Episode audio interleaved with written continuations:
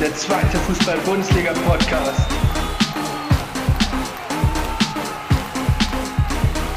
Mit Jan Klein-Racing. Herzlich willkommen zu einer neuen Folge von Tornetz, eurem zweiten Fußball-Bundesliga-Podcast. Mit mir, eurem Host Jan Klein Racing. Ja, ich glaube, es war für alle zweite Fußball-Bundesliga-Fans äh, eine sehr interessante und bewegende Woche. Zum einen natürlich wegen des Todes von Karl Bernstein, Präsidenten von Hertha BSC Berlin. Und zum anderen, vielleicht bin ich freudiger, die zweite Fußball-Bundesliga geht in ihre Rückrunde. Auch für mich war es seit der letzten Folge eine sehr, sehr interessante Woche. Ich hatte von der Uni aus wieder mein Präsenzwochenende, äh, diesmal in Wolfsburg in der VW Arena. Und ich konnte mich dort auch mit meinen Dozenten und mit meinen Mitstudierenden austauschen. Zum einen über diesen Podcast, zum anderen auch generell einfach über die zweite Fußball-Bundesliga. Und ich merke halt einfach jedes Mal, wie gut mir sowas tut, mich mit Gleichgesinnten dann auch einfach über diese Themen zu unterhalten. Und aus diesem Grund werde ich auch in diesem Jahr ab und an mal Gäste da haben, mit denen über Fußball unterhalten. Und ich hoffe natürlich, dass ihr es dann genauso interessant finden werdet, wie ich es tue. Ein, ein sehr, sehr wichtiger Punkt, den ich nochmal ansprechen möchte, ist sind natürlich auch zum einen ähm, das auf die Straße gehen gegen rechts. Ähm, denn Politik hat doch immer etwas mit dem Sport zu tun. Also Sport und Politik gehören irgendwie immer dann doch zusammen. Deswegen äh, geht auf die Straße gegen rechts und wehrt euch gegen diesen Rechtsruck, der in Deutschland vonstatten geht und äh, kämpft für eure Rechte und kämpft für ein freies Deutschland, für eine freie Welt, in dem jeder willkommen ist, der sich an die Regeln hält. Ab dieser Folge wird es auch zu einer kleinen Änderung kommen. Ähm, aus Spieler der Woche wird jetzt nämlich Klein Racings Großer der Woche. Ein kleines Wortspiel. Und auch passend, wenn die Folge online kommt, werdet ihr auf meinem Instagram-Account dann auch die, ja, es nochmal verbildlicht bekommen, wer dann tatsächlich mein Spieler der Woche ist, als kleiner Instagram-Post kommen wir direkt zum allerersten Spiel. Am Freitagabend 18.30 haben der Karlsruher SC und der VfL Osnabrück die Rückrunde der zweiten Fußball-Bundesliga eröffnet. Und zuallererst einmal eine Szene, die vor dem Spiel geschehen ist. Ähm, für viele, die es vielleicht noch nicht wissen, der Karlsruher SC und Hertha BSC haben eine Fanfreundschaft. Und deshalb haben die KSC-Fans auch eine kleine Choreo für den verstorbenen Hertha-Präsidenten Karl Bernstein veranstaltet und haben damit auch Solidarität zu Hertha BSC gezeigt. Das fand ich persönlich eine sehr, sehr schöne Geste. Und sowas zeigt natürlich auch, dass ja Fanfreundschaften in guten wie aber auch in schlechten Zeiten zu finden ist. Also wie eine gute Freundschaft würde ich das dann auch ähm, ja betiteln. Kommen wir dann einmal zum Sportlichen, der KSC ist sehr, sehr gut gestartet. Man hat zum Beispiel in der vierten Minute schon einen Eckball gehabt und ähm, ja, hat dann nach einem nach einer guten Flanke aus der Ecke äh, versucht abzuschließen. Ähm, der Ball wurde dann allerdings vom Osnabrücker Tesche äh, geklärt. Er wollte zumindest klären, schießt dabei aber seinen eigenen Mann, der vor ihm steht, an.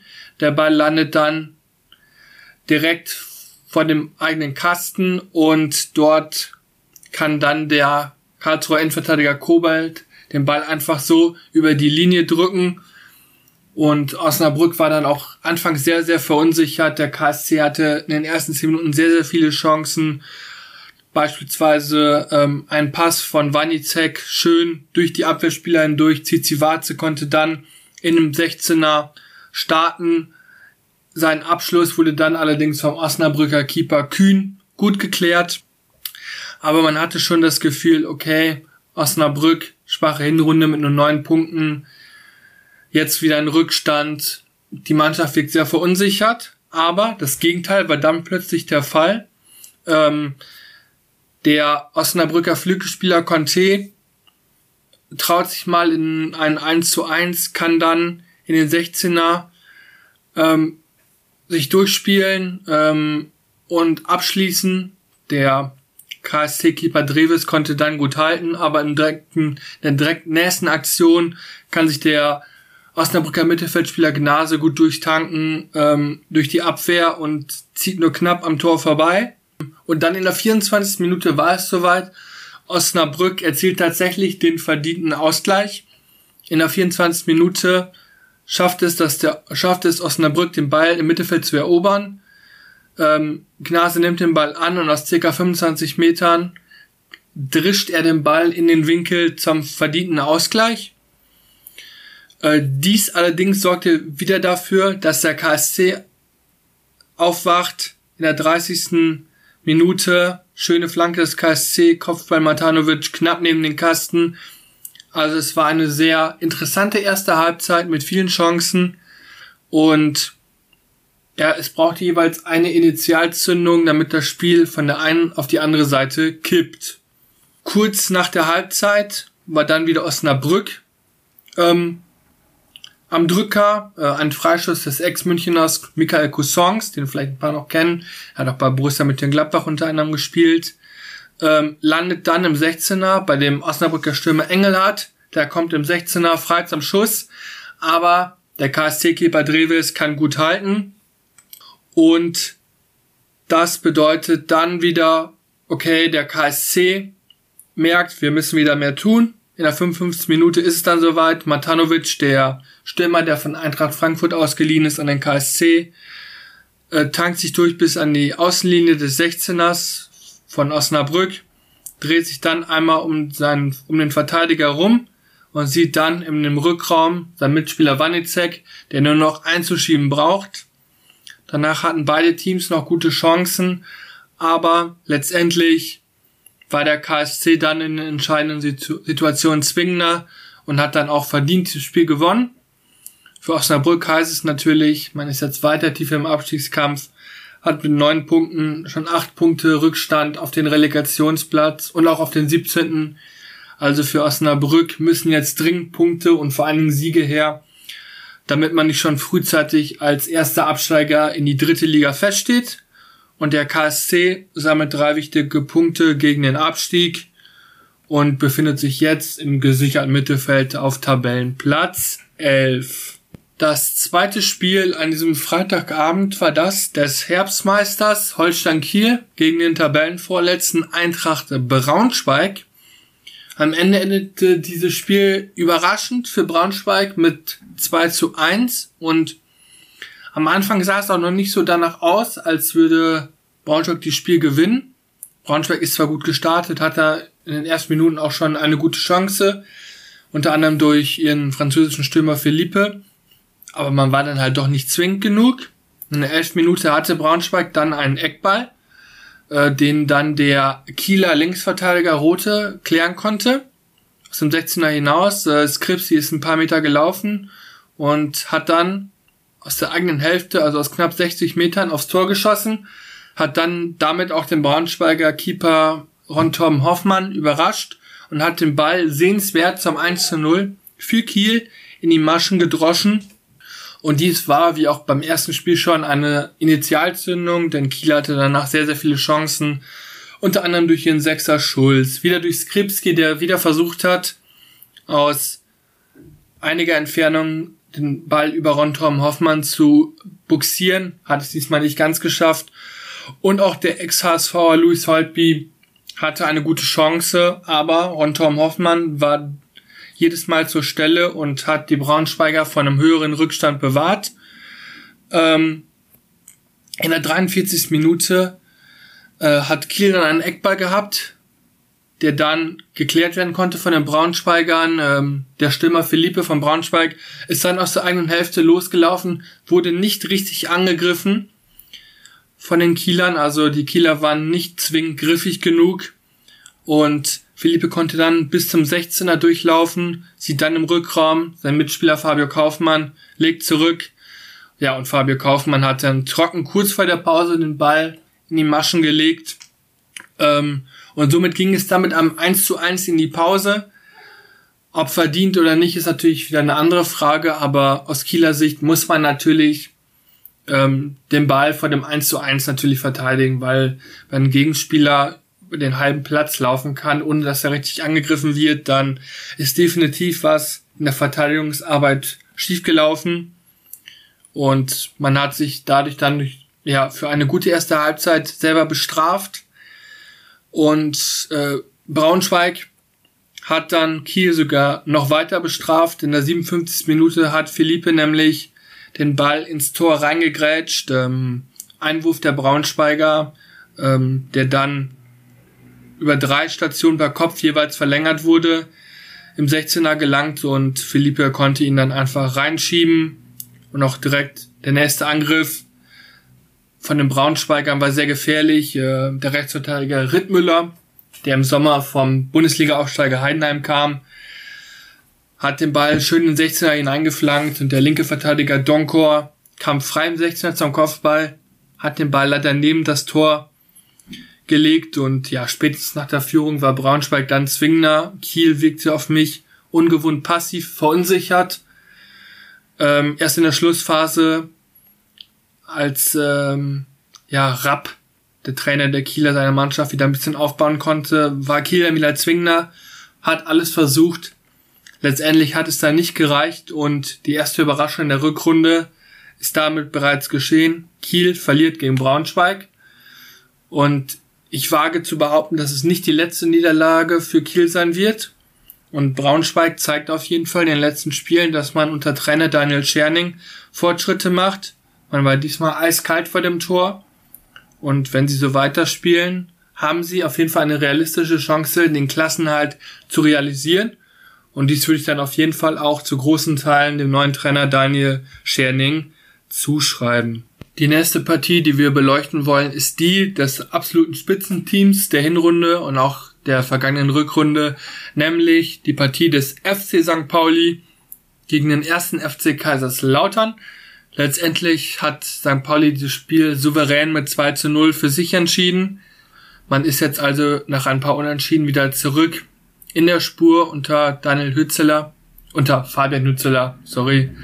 Und man konnte sich jetzt auch die Tabellenführung zurückerobern, da, wie ihr vorhin schon gehört habt, Kiel gepatzt hat. Beim ersten FC Kaiserslautern setzt sich der negative Trend unter dem neuen Trainer Dimitrios Gramotzes fort. Man ist jetzt tief in den Abstiegssumpf gefallen, man ist jetzt unten mit drin und Zwischenzeitlich sah es in der Hinrunde ja sogar aus, als könnte man oben mitmischen, aber nach der jetzigen Form muss man eher aufpassen, dass man nicht in die dritte Liga runterrutscht. Das Spiel ging auch sehr, sehr flott los. Nach 42 Sekunden hatte St. Pauli über Marcel Hartl, der einen Kopfball knapp übers Tor legt, schon die erste Chance. Man wirkte also von Anfang an sehr, sehr griffig. Auch in der dritten Minute hatte er ja Innenverteidiger in Anführungsstrichen von ähm, St. Pauli, Smith, der Mittelmann der Dreierkette, hat einen super Chipball in den 16er von Kaiserslautern gelegt. Äh, Saliakas, ein super, super rechter Außenverteidiger, Grieche, kommt an den Ball ähm, und wenn er nur ein bisschen größer wäre oder ein bisschen größere Füße hätte, hätte er den Ball über Kral in die Maschen legen können. So kam man nicht mehr richtig ran und der Töter des ersten FC Kaiserslautern kann klären ähm, und man dachte jetzt, okay, St. Pauli wird das jetzt souverän gestalten, aber in der fünften Minute hatte der Außenverteidiger, der Linke des FC St. Pauli, so einen kleinen, ja, Lapsus, denn äh, Treu wollte den Ball von der linken Seite diagonal auf die rechte Seite spielen. Äh, der Ball war aber etwas ungenau, sodass der Kaiserslauterner Mittelfeldspieler Marlon Ritter dazwischen kommen kann den Ball sich schnappen kann und ihn mit dem Außenriss schön auf das Tor hämmert. Aber St. Pauli hat auch einen sehr, sehr guten Torhüter mit Nikolai Vasil, der den Ball dann über die Latte lenken konnte. Das war aber so die einzige aufregende Szene des ersten FC Kaiserslautern. Ähm, St. Pauli hatte sehr, sehr viel Kontrolle in der ersten Halbzeit, ohne dann wirklich zwingend zu sein, weil, das muss man Kaiserslautern lassen, sie standen sehr stabil haben aber dann nach vorne nicht viel anrichten können. Ähm, und in der 34. Minute hat dann St. Pauli erhöhen können. Marcel Hartl hat einen wunderschönen Pass auf Elias Saad, den Flügelspieler des FC St. Pauli spielen können.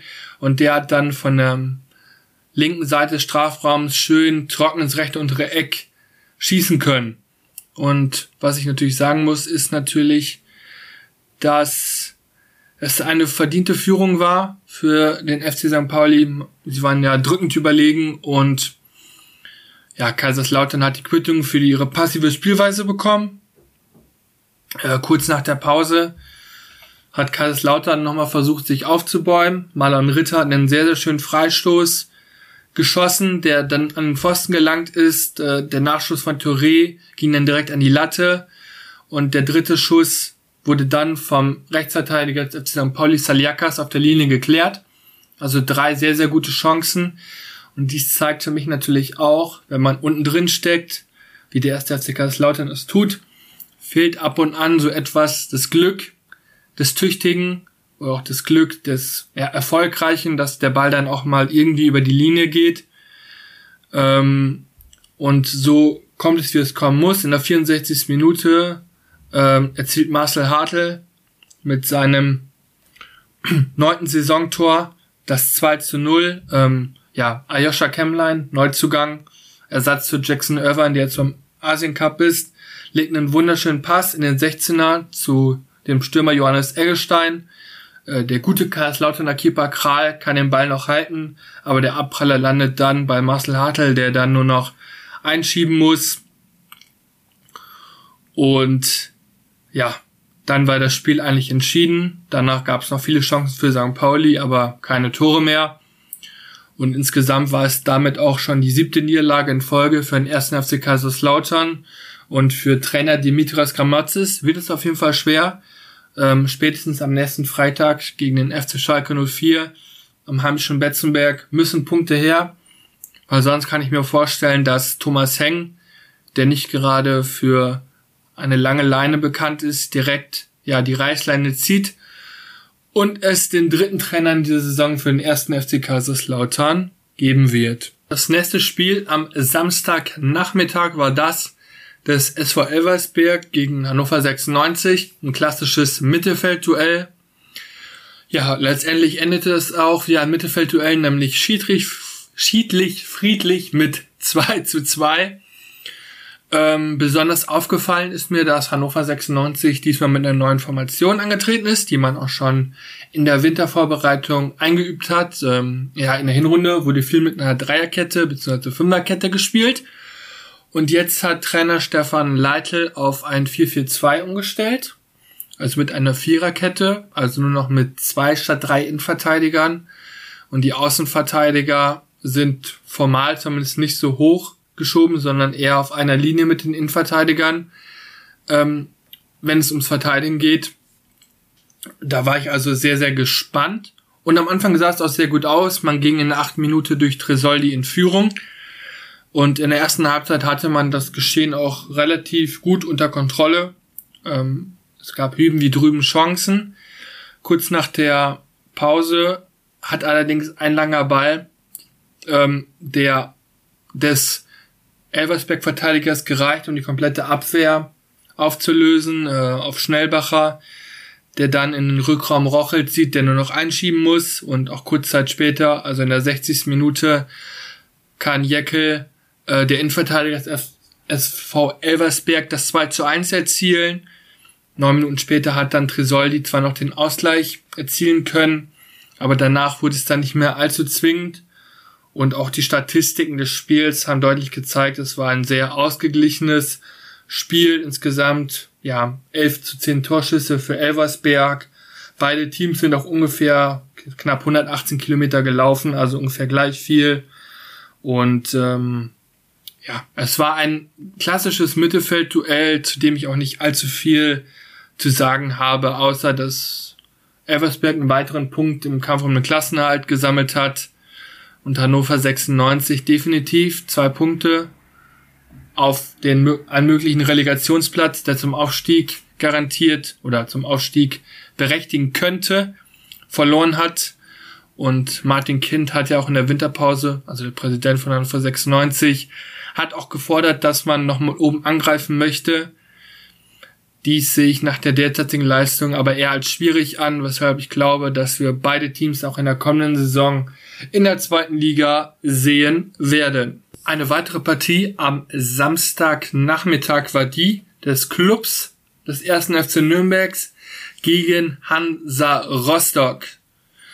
Ja, die Nürnberger haben dieses Spiel am Ende souverän mit 13-0 gewonnen, ähm, auch dank eines sehr, sehr überragenden Chan Usun. Also er ist ja momentan eine, einer der Shooting Stars der zweiten Fußball-Bundesliga und hat auch in diesem Spiel für mich deutlich gezeigt, dass er ja bereit ist für höhere Aufgaben, höher als die zweite Liga, denn was er technisch drauf hat, war schon sehr, sehr stark und ein ganz, ganz wichtiges Attribut aus meiner Sicht ist auch diese Abgeklärtheit, diese Abgezocktheit, diese Ruhe im Kopf. Also geistig ist er für mich schon deutlich weiter, als jetzt seine 18 Jahre es vermuten würden.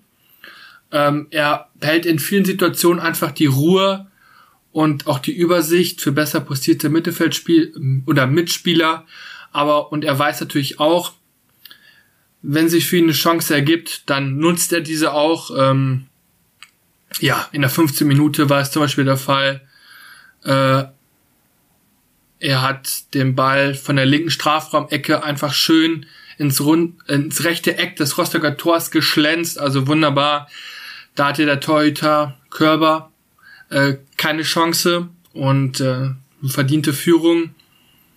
Beim ersten FC Nürnberg hat außerdem der Ex-Kölner Sebastian Andersson debütiert im Sturm. Der Schwede hat schon in der Bundesliga eben für die Kölner gespielt und auch für Union Berlin. In der zweiten Liga hat er auch schon für den ersten FC Kaiserslautern unter, unter anderem Tore gemacht. Für mich, wenn er fit ist, eine sehr gute Verpflichtung. Äh, er hatte auch direkt schon ähm, eine sehr, sehr gute Kopfballchance, hat die leider neben das Tor gesetzt. Aber für mich hat er einen ordentlichen Eindruck hinterlassen. Und Nürnberg hat auch in diesem Spiel sehr, sehr souverän gespielt. Auch vor dem Hintergrund, dass sie tatsächlich vor der Winterpause fünf der letzten sechs Spiele verloren haben. Wirken sie auf mich sehr, sehr souverän. Ähm, ja, Rostock sehr, sehr passiv, sehr, sehr schwach unter ihrem neuen Trainer Selim Begovic. Hatten kaum Ideen und wirken auf mich auf jeden Fall auch wie ein Team, das in die zweite Fußball-Bundesliga absteigt, äh, in die dritte Liga absteigt. Ähm, ein weiterer Beleg dafür ist zum Beispiel die 36. Minute. Ähm, Rosipal, der Rostocker, hat in der eigenen Hälfte einen Einwurf, wirft ihn zurück auf die eigene Abwehr. Chan Usun spritzt dazwischen, läuft den 16er und ja, haut ihn eiskalt in die Maschen. So stand es dann nach 36 Minuten schon 2 zu 0. Kurz nach der Pause hat Nürnberg dann den Deckel endgültig draufgepackt. Valentini hat einen guten Freistoß geschossen und der Ball landet dann äh, bei Kastrop, auch ein ehemaliger Kölner, der den Ball dann auch trocken zum 3 zu 0 in die Maschen drischt. Und ja, Rostock war in diesem Spiel einfach viel zu schwach. Hm, hatte dann, ja, für mich verdient verloren. Und Nürnberg hat für mich gezeigt, dass sie ein sehr talentiertes Team sind. Und wenn sie diese Leistung konstant mal auf den Platz bringen würden über mehrere Spiele, könnten sie ein Wort oben mitreden. So glaube ich allerdings, dass sie weiter im Tabellenmittelfeld bleiben werden und dann in der kommenden Saison eventuell dann nochmal neu angreifen werden. Kommen wir dann zum Samstagabendspiel in der zweiten Fußball-Bundesliga, nämlich das Spiel des FC Schalke 04 gegen den Hamburger SV. Ich bin immer noch etwas traurig, dass es nicht in der ersten Liga, sondern nur in der zweiten Liga stattfindet. Aber natürlich für meinen Podcast ist es sehr, sehr gut, weil eine sehr interessante Partie. Und ich kann euch auch verraten, dass es eigentlich auch mein Spiel der Woche gewesen wäre. Allerdings durch die Umstände, die passiert sind, ist es dann eine andere Partie geworden. Dazu später noch mehr. Ja, kommen wir dann zu diesem absoluten Kracherspiel. Ähm, der HSV gewinnt am Ende mit 2 zu 0 auf Schalke nach dem 5 zu 3 im Hinspiel. Der zweite Sieg gegen die Knappen. Ähm, wobei das Spiel für aus oder aus Sicht der Schalker sehr, sehr gut gestartet ist. Nach einer, in der vierten Minute, nach einer kurzen Ecke von Ojan, kommt Mohr im Rückraum, frei zum Schuss. Guter Schuss, aber dann Heuer Fernandes, einer der besten Keeper der zweiten Fußball-Bundesliga aus meiner Sicht, kann den Ball sehr, sehr gut halten. Danach flacht das Spiel etwas ab. Es gibt Mini-Chancen hüben wie drüben, vor allem Kicke Top. Sehr beweglich auf Schalker Seiten. Hat mir sehr, sehr gut gefallen in der Anfangsphase. Dann aber allerdings in der 22. Minute, ähm, Kaminski lässt sich aus der Innenverteidigung rausziehen, versucht unter anderem ähm, Ignace van der Brem zu stoppen auf der rechten Seite. Der kann dann flanken und in der Mitte muss Kalasch, der andere Innenverteidiger des FC Schalke, sich um zwei Spieler kümmern, wodurch dann Emanuel Ferrei, der offensive Mittelfeldspieler des HSV, komplett frei ist und mit seinen nur 1,75 Meter sein allererstes Tor per Kopf erzielen kann. Es sah natürlich sehr, sehr dumm aus und ähm, signalisiert für mich nochmal, dass Schalke in der Endverteidigung nochmal nachlegen sollte. Man hat Callas, man hat Baumgartel, der sehr, sehr gut trainiert hat in den letzten Wochen. Auch Ibu Cissé soll nochmal eine weitere Chance bekommen, laut Sportdirektor Mark Wilmots. Aber es fehlt für mich dann noch ein weiterer gestandener Innenverteidiger, der auch ein gewisses Tempo mitbringt, was der derzeitige Innenverteidiger Marcin Kaminski leider nicht hat. So ehrlich muss man dann auch leider sein. Es war natürlich eine unnötige, ein unnötiger Rückstand. Äh, Ojan hat dann per Freistoß danach aus 30 Metern den Ball nochmal an die Latte gesetzt. Und äh, Schalke hatte auch noch viele Chancen, aber der HSV war auch immer wieder gefährlich. Durch einen Dompe, durch einen Jata, durch einen äh, Robert Glatzel.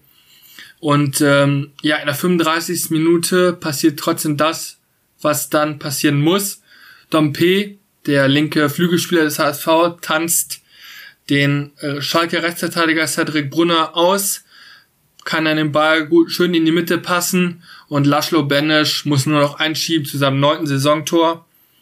Auch wieder so ein Mittelfeldspieler, der absolute ja, überqualifiziert ist für die zweite Liga. Und das zeigt für mich auch deutlich, dass der HSV aufsteigen muss. Und es ist ja wirklich muss. Denn der Kader ist in der Breite so stark. Man hat jetzt auch nochmal mit Okugawa einen offensiven Mittelfeldspieler aus Augsburg ausgeliehen, der trickreich, wendig ist, der in der Bundesliga wie auch in der zweiten Liga schon bewiesen hat, dass er technisch einer der besten ist. Und ich glaube, wenn du auch einen so breiten Kader hast, musst du es schaffen.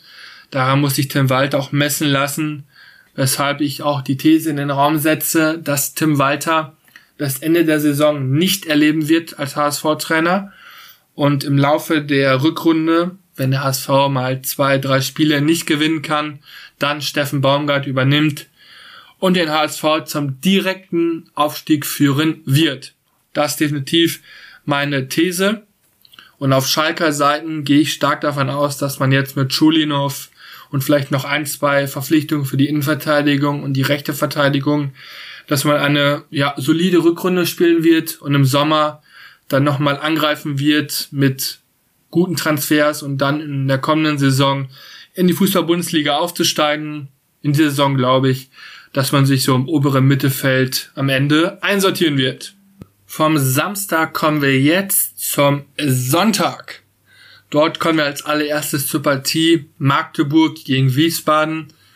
Ja, aus neutraler Sicht jetzt nicht unbedingt das allerinteressanteste Spiel, wobei ich finde, dass Magdeburg ein unter Christian Titz einen sehr attraktiven Ballbesitzfußball spielt.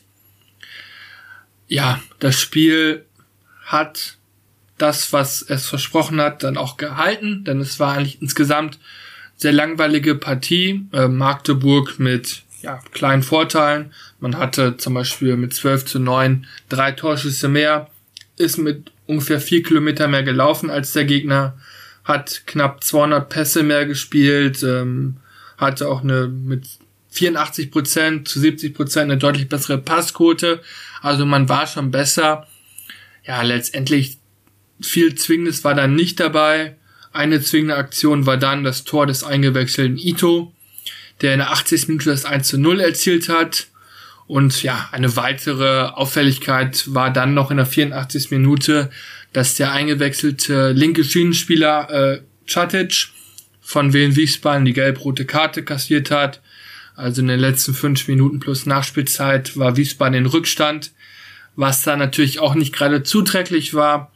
um das Spiel noch drehen zu können, weshalb ja am Ende ein verdienter Sieg für Magdeburg zu Buche steht, die damit an Wiesbaden auf Platz 12 vorbeirutschen und ja, sich berechtigte Chancen auf den Klassenhalt machen können, wovon ich auch sehr, sehr stark ausgehe, weil Mannschaft ist, die Mannschaft ist stark genug, ein gutes System, ein guter Trainer, deswegen Magdeburg wird es schaffen und ich glaube, dass wir in Wiesbaden unten noch reinrutschen wird, weil momentan fehlt einfach so diese Griffigkeit und diese Gier, die drei Punkte oder die Punkte, die nötig sind, um Klassenhalt zu, äh, zu schaffen, äh, gesammelt werden können. Weshalb Magdeburg bleibt drin, für Wiesbaden wird es eng. Das zweite Sonntagsspiel war zwischen zwei Teams, die mir besonders viel Spaß gemacht haben diese Saison, die einen sehr, sehr schönen Fußball spielen. Zum einen der SC Paderborn und zum anderen die Spielvereinigung Gräuter Fürth. Letztendlich konnte sich Kräuter Fürth auch mit 1 zu 0 durchsetzen, dank einem Treffer ihres Stürmers Amindo Sieb in der 33. Minute. Für mich war es auch ein sehr, sehr ja, interessantes Spiel. Es gab sehr, sehr viele Chancen. Paderborn hatte tatsächlich auch 17 Torschüsse äh, für 12.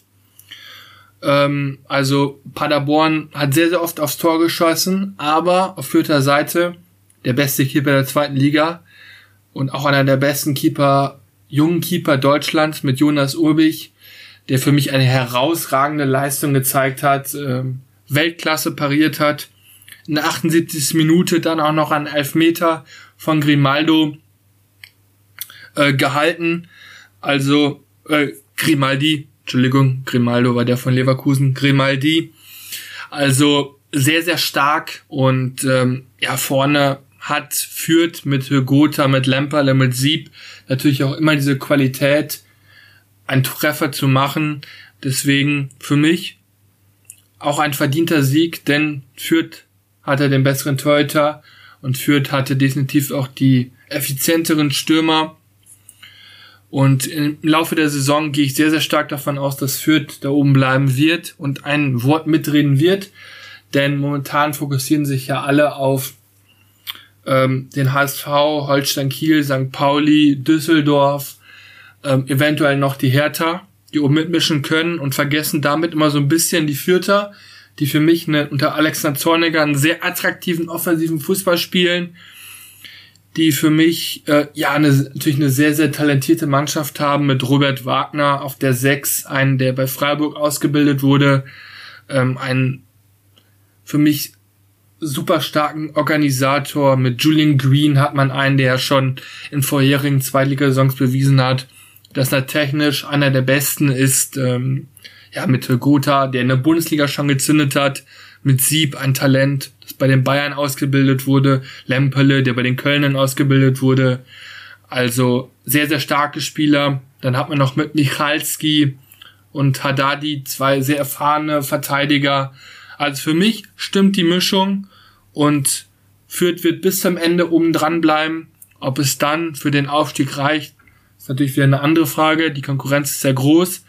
Aber wir werden noch sehr, sehr viel Spaß mit den Fürtern haben. Und Paderborn wird auch oben mitmischen. Am Ende wird es nicht ganz reichen, aber für einen Platz im Tabellenmittelfeld reicht die Qualität alle Male. Und dies sollte auch weiterhin als Erfolg für Paderborn äh, gesehen werden, die nicht die größten finanziellen Mittel haben, nicht ja die größte Fanmasse haben, aber trotzdem immer schön attraktiven Fußball spielen und als neutraler Zuschauer gefällt mir das sehr. Das zweite Liga-Topspiel der Woche. Kommen wir dann zu meinem Topspiel der Woche und das Topspiel der Woche ist Hertha BSC Berlin gegen Fortuna Düsseldorf.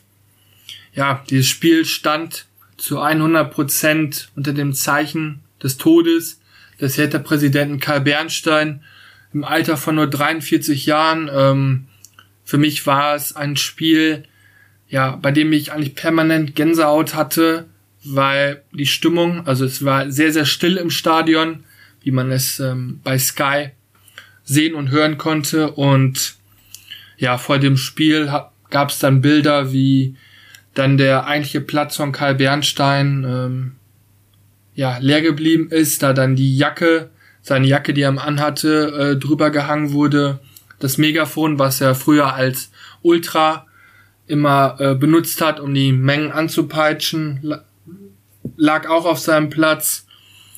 Und als dann der Stadionsprecher bewegende Worte äh, an Karl Bernstein gerichtet hat oder über Karl Bernstein, hatte selbst ich eine kleine Träne im Auge und auch für die Mannschaften, also Respekt, wie beide Mannschaften dann damit umgehen konnten und ja professionell diesem Sport nachgegangen sind und ja in diesem Sinne natürlich nochmal mein, mein herzlichstes Beileid an die Familie, Freunde, an den gesamten Verein, an die Fans. Ähm, ich wünsche euch natürlich ganz, ganz viel Kraft und ich hoffe oder ich bin mir sehr, sehr sicher, dass ihr immer wieder an Karl Bernstein denken werdet und die Erfolge, die die Hertha momentan hat, sind definitiv auch auf Karl Bernstein zurückzuführen, der den Verein und die Fans wieder vereint hat und der dem Verein auch wieder eine Identität gegeben hat, nämlich mit jungen, wilden Eigengewächsen eine erfolgreiche Mannschaft auf den Rasen zu stellen und dies ist eindeutig gelungen. Wir müssen dann natürlich auch zum äh, Sportlichen kommen. Ähm, ja, das Spiel zwischen Hertha und Düsseldorf endete am Ende mit 2 zu 2, schiedlich friedlich, würde ich mal sagen. Ähm, ja, zu den Aufstellungen. Die Hertha in ihrem bekannten 4-2-3-1-System. Äh, Düsseldorf in einem 4-3-3. Mhm. Ja, bei den Hertanern wieder die erfahrene Innenverteidigung mit Kempf und Leistner. Ja, für mich äh, mit Erfahrung gespickt. Sehr, sehr stark. Ähm, auch die Außenverteidiger mit Seefolk, der eher über Außen die Linie beackert, also hoch und runter rennt, und einem Kabovnik, der in der vergangenen Saison noch für Düsseldorf gespielt hat, einen sehr spielstarken Innenverteidiger, der sich auch mal ins Mittelfeld, äh, also zentral ins Mittelfeld äh, fallen lässt oder sich dahin bewegt, um auch im Mittelfeld eine Überzahl zu erzeugen, wodurch dann ein der Außenstürmer wie Scherhand ein bisschen breiter geht ähm, und auch die zwei Spitzen, beziehungsweise die halbe Spitze, Preveljak und dann die Spitze Tabakovic, haben sehr, sehr gut harmoniert. Äh, diesmal hat statt Martin Dardai im Mittelfeld neben Clemens auch Buchalakis gespielt, also eher ein erfahrenerer Spieler. Und dieser hat auch für sehr, sehr viel äh, Spielkultur gesorgt, für, für Spielkontrolle im Spiel der Hertaner, die für mich einen sehr erwachsenen Eindruck gemacht haben, trotz dieser jungen Mannschaft, was auch daran lag, dass sie mit Jack Ernst einen sehr sicheren Rückhalt haben. Er ist, äh, er ist Kapitän der U20-Mannschaft Deutschlands, macht für mich einen sehr, sehr souveränen Eindruck, hat sich zu einer sehr, sehr starken Nummer eins entwickelt. Bei Fortuna Düsseldorf hat man ein sehr, sehr starkes Zentrum im Mittelfeld mit einem äh, Johansson, mit einem äh, Engelhardt, der vor der Saison aus Freiburg kam, und mit einem Ao Tanaka, der in der Bundesliga heiß begehrt ist, äh, einen sehr starken ballerobernden Mittelfeldspieler, guten Box-to-Box-Mittelfeldspieler. Er erinnert mich immer wieder an den ehemaligen Stuttgarter Vataro Endo, weshalb auch das Gerücht, dass Tanaka zu Stuttgart wechselt, natürlich dann nicht ganz aus der Luft gegriffen ist. Und vorne hat äh, Fortuna Düsseldorf mit einem Nimic aus der eigenen Jugend, mit einem Zolis und einem Vermey, drei sehr, sehr starke Stürmer, die immer wieder gefährlich sein können und dies auch in diesem Spiel waren. Mhm. Bei Fortuna Düsseldorf hat außerdem für den verletzten Jamil Siebert, U20-Nationalspieler, äh, diesmal wieder André Hoffmann gespielt, der eigentlich sonst immer Stammspieler war, jetzt durch seine Verletzung seinen Stammplatz verloren hat, der auch in diesem Spiel wieder einen sehr souveränen Eindruck hinterlassen hat bei mir. Also Düsseldorf war sehr, sehr stabil hinten und ähm, hat sehr, sehr gut gespielt. Die Hertha ist viel angelaufen, hat viel versucht, hat dann unter anderem auch ähm, dann auch folgerichtig in der 29. Minute durch Tabakovic die Führung erzielt. Ähm, Leistner hat einen schönen langen Ball aus der eigenen Hälfte geschlagen auf Scherhand, den linken Flügelspieler, der dann ja den Ball nach vorne getrieben hat. Tabakovic hat den Ball dann direkt auch übernommen und hat dann aus 16 Meter links den Ball schön ins Toreck reingeknallt und man hat dann auch gemerkt, das Publikum es war eine gewisse Erleichterung da. Man hat gemerkt, die Hertha-Spieler können sich dann trotzdem noch auf dieses Spiel konzentrieren, auch wenn es ihnen schwerfällt. Und auch die Hertha-Fans haben zumindest gejubelt. Nicht so laut, wie man es gewohnt war, aber trotzdem, ja, war Freude zu verspüren. Und ich glaube, das wäre auch im Sinne des Präsidenten gewesen, der natürlich auch immer den Erfolg von Hertha BSC im Kopf hatte. Mm. Und so ging es dann auch äh, weiter. Äh, Tabakovic hat in der 41. Minute sogar die Chance auf das 2 zu 0, hat dann aber aus 17 Metern an den Pfosten geschossen. Im dritten Gegenzug hat dann Fortuna Düsseldorf der Ausgleich erzielen können. Johannesson hat es geschafft. Ähm, ja, Vermey ähm, wurde von äh, Kempf gefoult und ähm, dann konnte er sich dann aber noch durchsetzen und äh, konnte den Ball auf Johannesson noch abspielen, der dann noch trocken in die Maschen den Ball gedroschen hat und ähm, aus knapp 17 Metern. Das war für mich ein Tor des absoluten Willen. Aber Hertha steckte nicht auf. Kurz vor der Pause hat Scherhand dann einen schönen Pass von Kastenmeier, der ja dann den Mitspieler anspielen wollte, aber es dann Scherhand dazwischen gespritzt ist und den Ball dann einfach aus 18, 18, 20 Metern in den Ball über Kastenmeier geschossen hat. Für mich eine sehr, sehr verdiente Führung für die Hertha ähm, zur Pause und ja, das Publikum hat es dann auch mit leichtem Applaus honoriert, aber trotzdem war diese bedrückende Stimmung da. Zweite Halbzeit fing dann aus Hertha Sicht sehr, sehr schlecht an. Äh, Fortuna Düsseldorf hat in der 48. Minute einen Elfmeter zugesprochen bekommen. Äh, Nimic ist über, die Rech über den rechten Flügel in den 16er gelangt. Kämpfer hat den Rustika gefault. Und äh, ja, dann gab es einen Elfmeter. Äh, und Zolis hat dann in der 50. Minute den Ausgleich erzielt. Vier Minuten später gab es erneut einen Elfmeter für Düsseldorf. Kempf trifft wieder Nimic. Aber diesmal hatte man wirklich das Gefühl, dass Nimic wirklich auch in den Mann geht und diesen Elfmeter haben wollte. Ähm, und Zolis ist erneut angetreten und hat diesmal Karma is a bitch nicht getroffen, hat dann rechts neben das Tor geschossen und ja, dann ist das Spiel etwas vor sich hingeplätschert. Ähm, erst als Ayman Barkok, Leihgabe von Mainz 05 an die Hertha eingewechselt wurde, wurde es wieder etwas besser. Er hat mit einem guten getimten Pass in die Schnittstelle ähm, ja auf äh, Tabakovic gespielt, der den Ball aber dann ans Außennetz schießt. Und ähm, in der 90. Minute hatte dann Düsseldorf noch eine allerletzte Chance. Der eingewechselte Stürmer Christoph Daferner spielt einen schönen Pass auf Zolis über links, der dann aber rechts am Pfosten vorbeischießt. Ja, am Ende war es schiedlich friedlich, ein gutes Unentschieden.